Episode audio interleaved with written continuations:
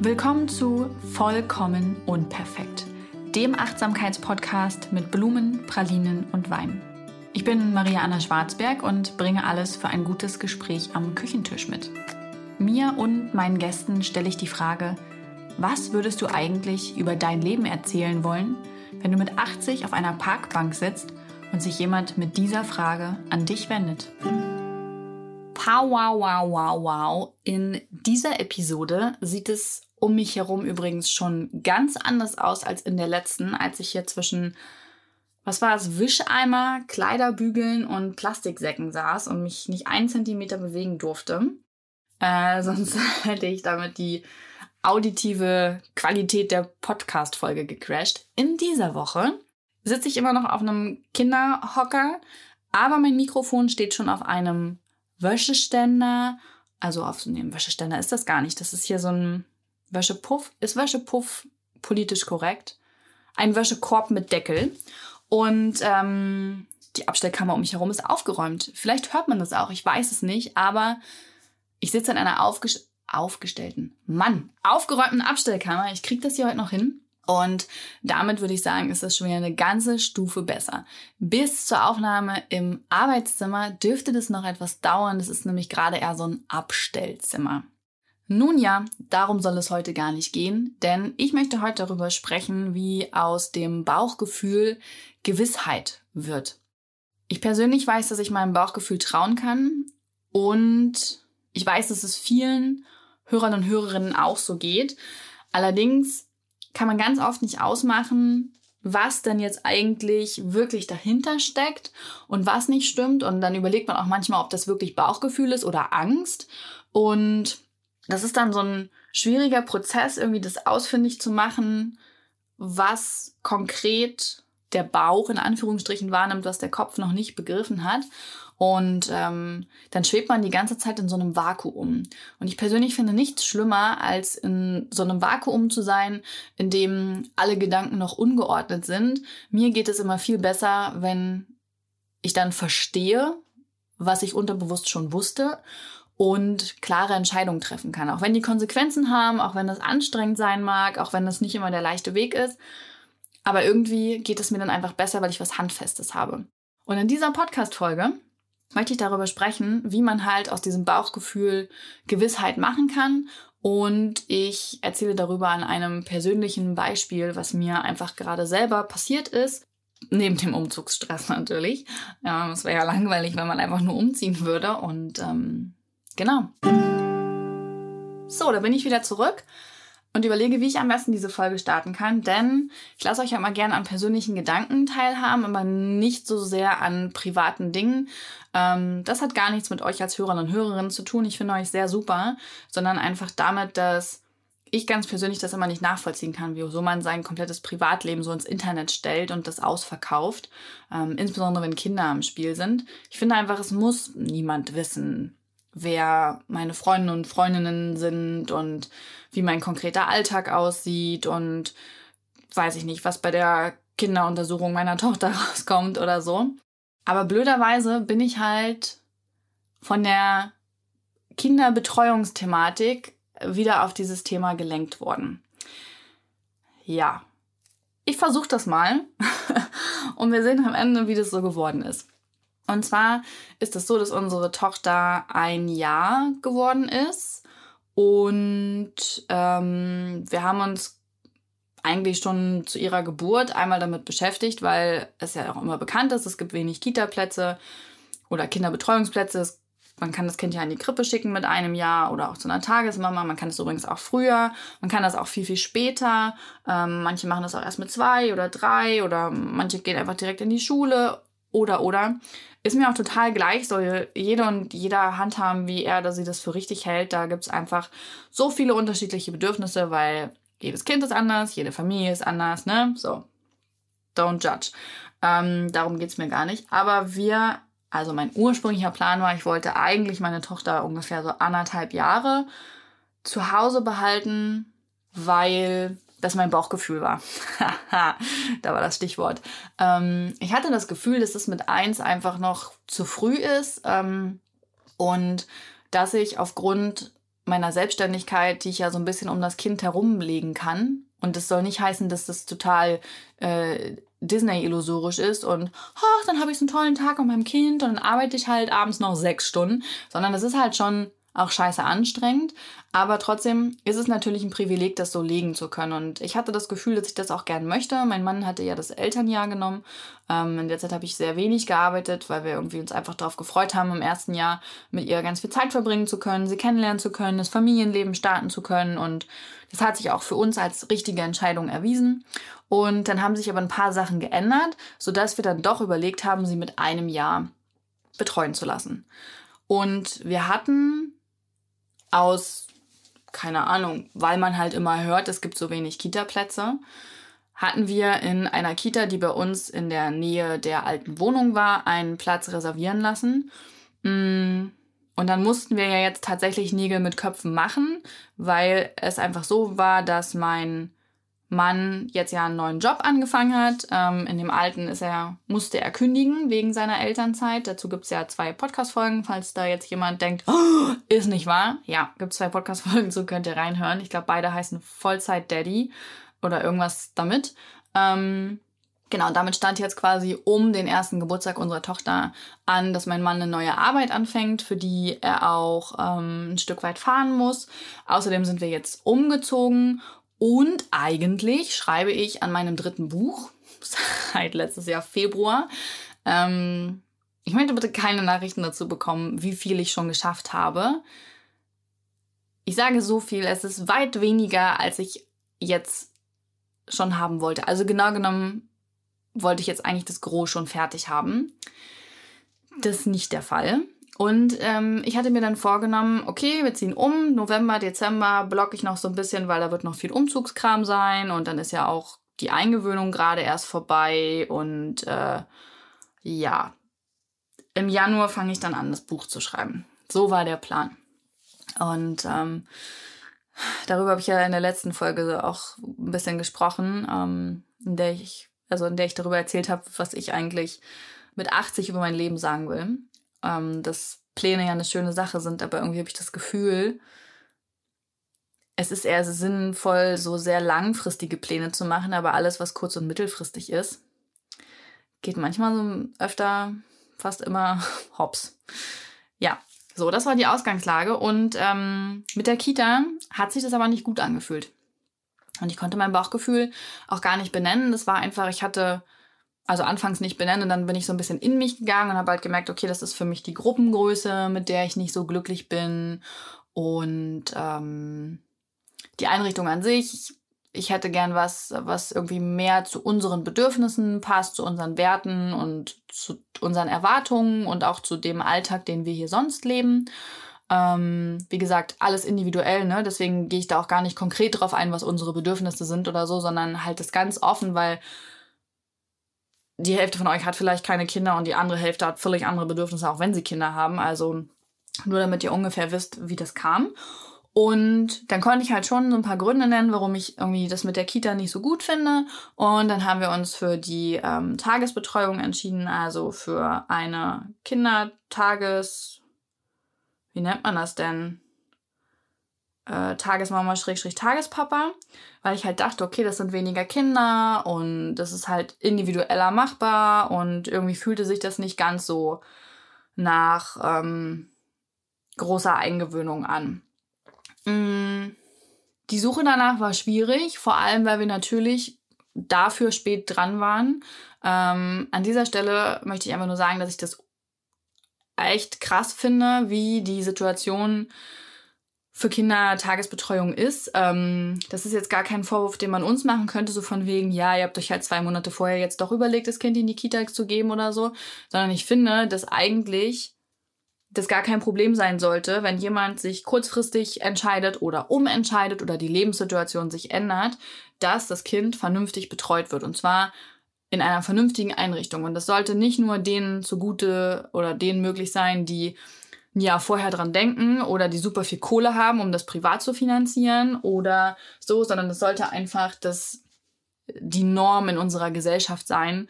Denn Kinderbetreuung ist etwas so essentiell Wichtiges, genau wie Bildung. Das sind halt die Grundpfeiler, man. Damit ziehen wir unsere nächste Generation auf. Und wenn es schon daran scheitert, dass die irgendwie vernünftig betreut werden kann, damit die Eltern arbeiten gehen können, dann läuft doch extrem was falsch.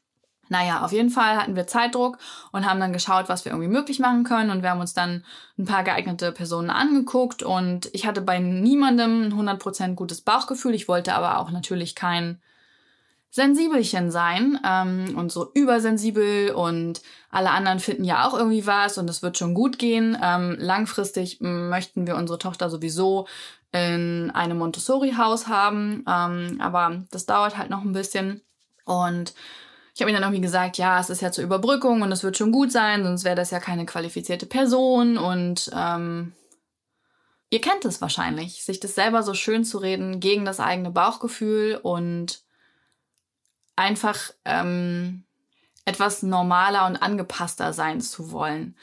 Aber mein Bauchgefühl war halt einfach nicht gut. Ich glaube rückblickend zum einen, weil ich eigentlich gern unsere Tochter länger noch zu Hause behalten wollte, aber auch, weil einfach unsere Einrichtung noch nicht dabei war, mit die für uns passt, die für unsere Tochter passt und bei der wir einfach ein gutes Bauchgefühl haben. Wir haben das dann trotzdem angefangen. Ähm, mein Mann hatte ein recht gutes Gefühl. Meins lag so bei 70 Prozent, würde ich jetzt mal so schätzen. Und mh, mm, es ist auch erst alles gut gegangen und dann ist es so ein bisschen gekippt und schlecht geworden. Und ich hatte halt die ganze Zeit dieses diffuse Bauchgefühl, dass irgendwie was nicht stimmt. Aber ich konnte es auch schwer begründen, denn ich bin ja auch zum ersten Mal Mama und bei vielen weiß man einfach noch nicht so, wie es läuft und was richtig ist und was falsch ist und wie handhaben das andere. Und es ist halt auch ein ultra krasser Zeitaufwand, sich in all sowas einzuarbeiten. Wir haben aber auch jetzt nicht so ultra viele Freunde, die super viele Kinder haben.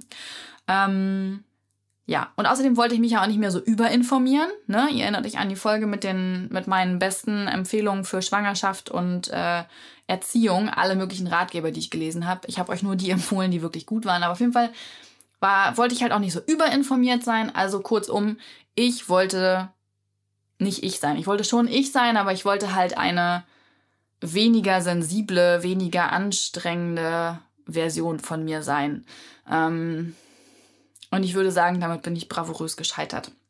Ich finde es auch ein bisschen, ähm, also ich muss selber darüber schmunzeln, dass ich jemand bin, der für Akzeptanz ist und ähm, fein damit zu sein. Und äh, ihr seht halt, auch ich scheitere trotzdem ab und an daran. Auch ich habe ab und an das Gefühl, dass es mich nervt. Ähm, ein so feinfühliger Mensch zu sein, ein so emotionaler, impulsiver, intensiver Mensch. Ähm, es hat ganz viele Vorteile, aber eben auch Nachteile und in dieser Geschichte sind mir halt die Nachteile zum Verhängnis geworden. Naja, ähm, ich habe das dann, es gab so viele kleine Punkte, die mir nicht so gut gefallen haben und ich habe die dann auch einfach zu wenig kommuniziert. Das habe ich auch gemerkt. Auch da wollte ich einfach nicht wieder unbequem sein, weil mit allen anderen Kindern in dieser Betreuung ähm, schien es ja offensichtlich gut zu laufen. Zumindest das, was man halt in den kurzen Ausschnitten sieht, ähm, in, der, in denen man anwesend ist bei einer Kindertagesbetreuung. Es ist ja nicht Sinn der Sache, dass ich da acht Stunden mit meinem Kind sitze, sondern ich gehe ja irgendwann.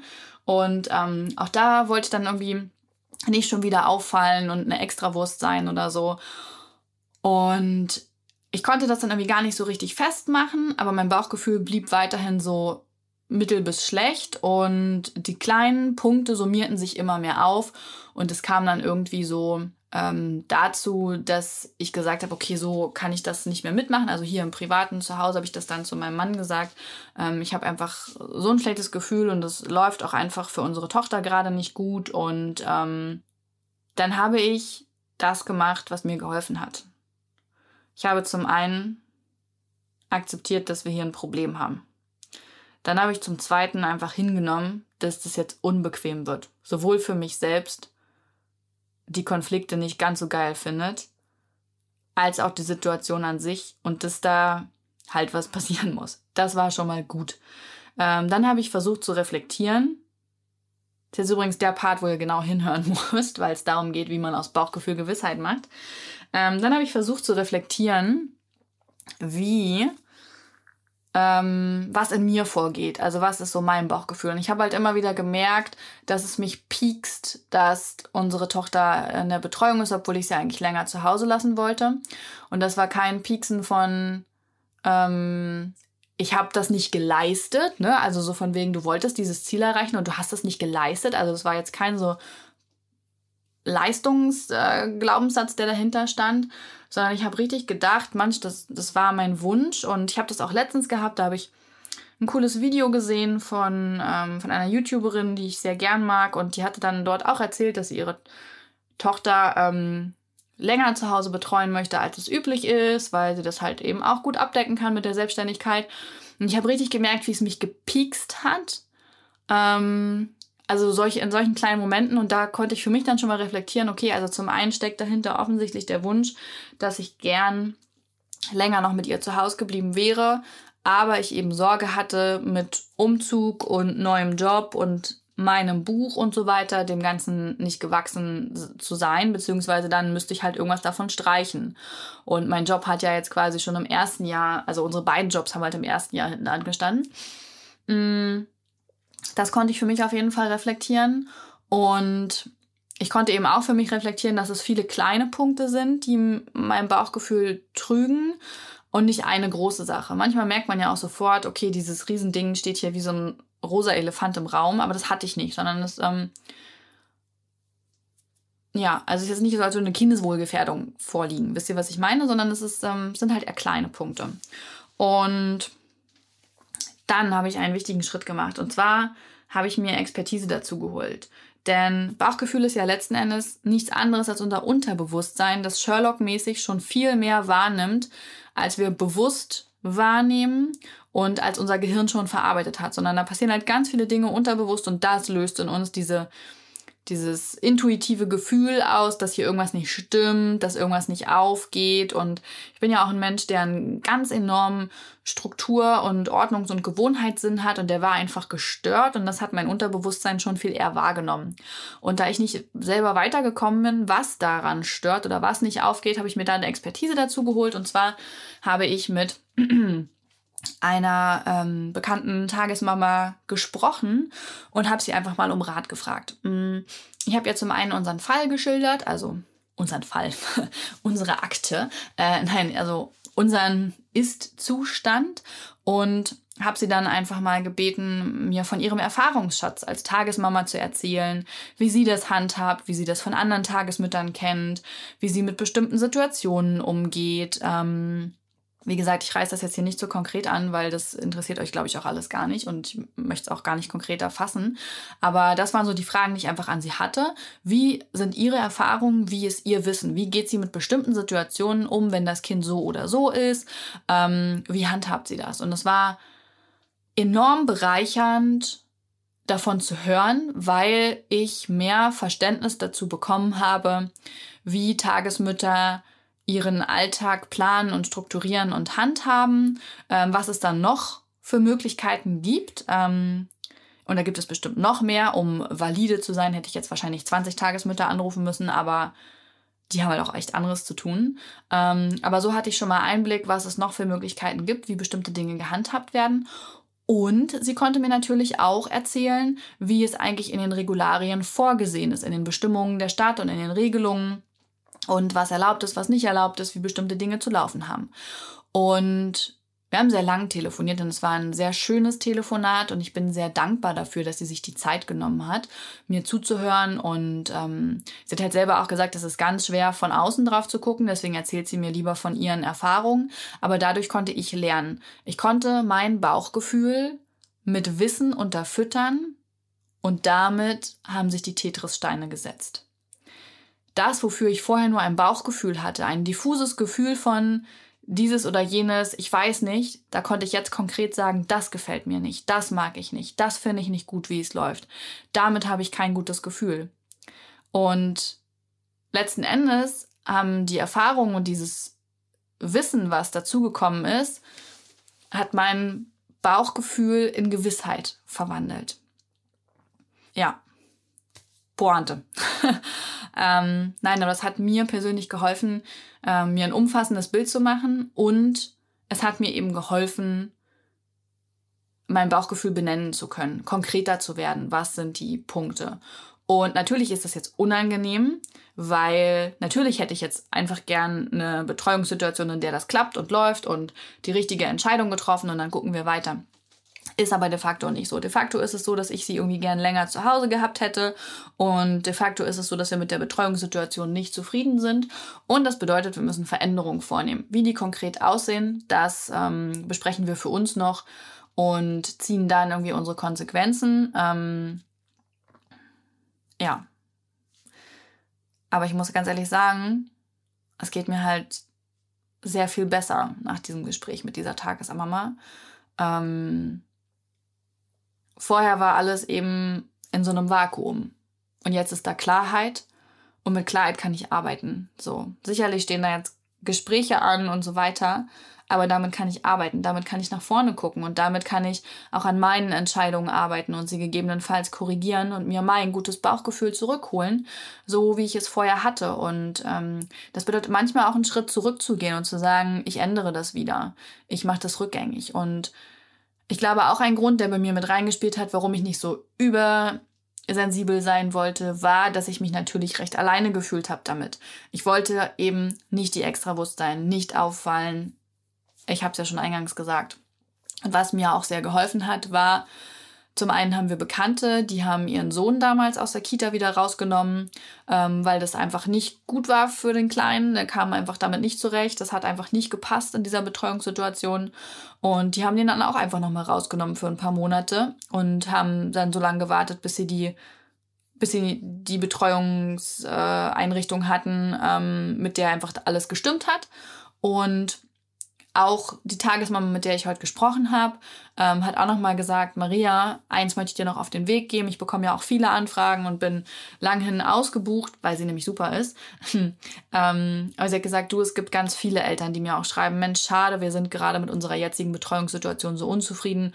Unser Kind ist gerade zu Hause oder unser Kind ist gerade ein Mittagskind oder so, weil es einfach gar nicht passt. Und hat sie gesagt, das wollte ich dir nur noch sagen und das ist auch völlig okay und da brauchst du dich überhaupt nicht für schämen oder ähm, versuchen, dich anzupassen, wenn dein Bauchgefühl nicht stimmt, insbesondere bei deinem Kind. Hör da immer drauf, auch wenn du es nicht immer konkret benennen kannst. Und das war für mich nochmal ein schöner Abschluss, dieses Gefühl eben nicht alleine zu sein. Und ich glaube, das hilft in allen Situationen, in denen unser Bauchgefühl anspringt, wenn wir uns einfach kurz sagen könnten, hey, egal worauf das jetzt hinausläuft, egal was da gerade nicht stimmt und was das am Ende für eine Entscheidung und für Konsequenzen mit sich bringt, ja, gemünzt auf den Job, eine Beziehung, eine Freundschaft, was auch immer, wenn wir uns einfach kurz sagen würden, egal was es ist, ich bin damit nicht alleine. Es gibt nichts, was nicht schon irgendwer anders durchlebt hat oder gerade durchlebt und ich finde, das ist immer wieder ein beruhigender Gedanke und ähm, es ist und bleibt ein Prozess und der hört sich jetzt so einfach strukturiert an, ich weiß, das ist ja nicht. Also bei uns zieht sich das ja hier auch über Wochen. Ähm, aber dennoch dachte ich mir, es hilft euch vielleicht mal die Schritte durchzugehen und zu gucken, an welchem Punkt stehe ich gerade und was kann ich als nächstes tun, ähm, das mir noch helfen könnte. Und ähm, ja, wir schauen hier weiter, wie es mit unserer Betreuungssituation ausgeht.